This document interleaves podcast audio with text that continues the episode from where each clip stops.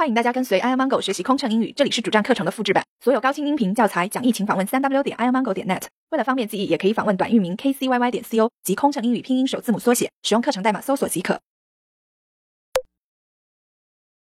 空中盘旋，女士们、先生们，我们刚刚接到机长通知，由于机场天气不好，能见度不符合降落标准。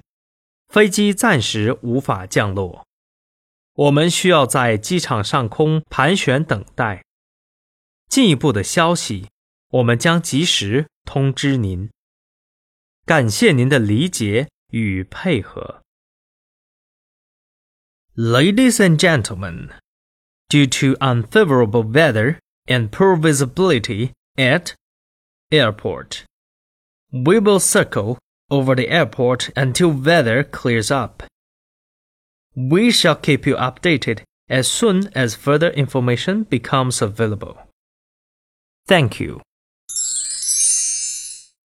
飞行压力怎么缓解？应对麻烦旅客有什么窍门？频繁穿梭没时间陪家人很心塞，也许您需要一段心灵 SPA 放松一下了。特有民航专属优惠哦，详情请登录 kcyy 点 co 斜杠幺二幺。